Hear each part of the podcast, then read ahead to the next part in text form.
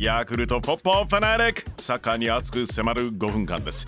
まずはこの1週間のフットボールニュースチェック。ヨーロッパのクラブチームナンバーワンを決める熱き戦い UEFA チャンピオンズリーグループステージ最終節グループ E2 位のバルセロナアウェーでバイルに0対3で敗れました。一方3位につけていたベンフィカですがディナモキエフに2対0で勝利。この結果順位逆転。ベンフィカがベスト16進出です。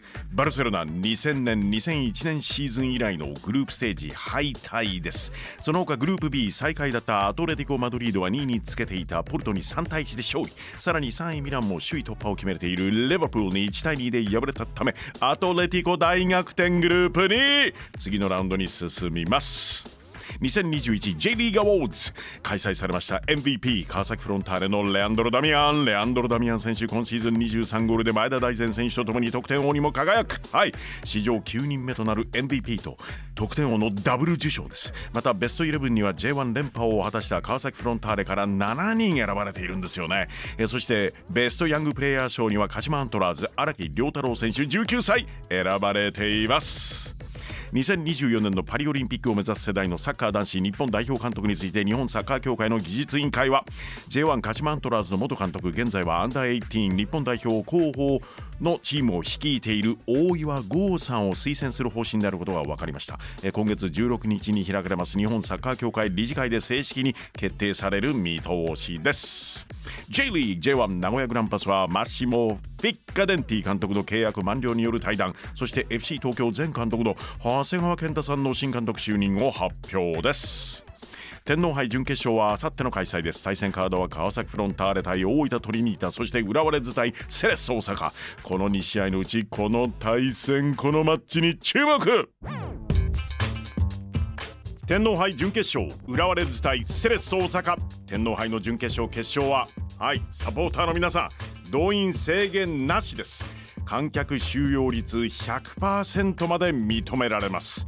マスクしてくださいね。はい。決勝は12月19日、国立競技場です。その舞台に立つのはレッズなのか、セレッソなのか。浦和レッズ対セレッソ大阪。試合の行方を大胆妄想バーチャル実況。舞台は埼玉スタジアム2002。いやー、これはレッズ有利か？まずはレッズの最終ライン今シーズン加入デンマーク出身アレクサンダー・ショルツがボールを持つ。浦和レッズなんですがクラブのメンバーシップ限定のアイテムがあるんですね。年越しそばならぬ年越しうどんを発表です。えそのパッケージにはえリカルド・ロドリゲス監督アレクサンダー・シュルツ選手さらにうどん好きを公言しているキャスパー・ユンカー選手と3名が採用されました。インターナショナル。ショルツからボールは今シーズンで引退阿部勇樹選手に渡る。歴代4位の J1 通算590試合出場お疲れ様でした。その阿部がパス受けたのはウガジン智也。今シーズン限りでチームを去るウガジン中央へクロス。うどん大好きユンカー。ディフェンスを背負うユンカー打つかいや走り込んでくる選手にパス。猛烈に上がってきたのはこの選手もレンズを去ります。牧野智明決めるかシュート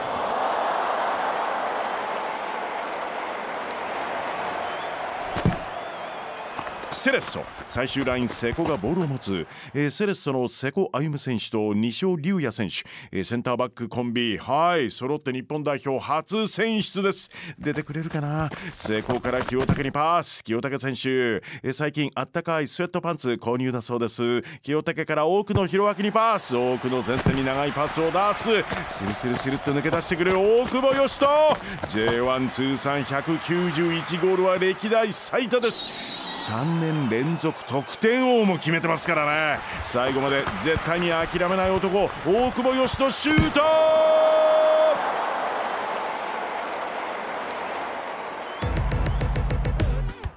天皇杯準決勝浦和レッズ対セレッソ大阪。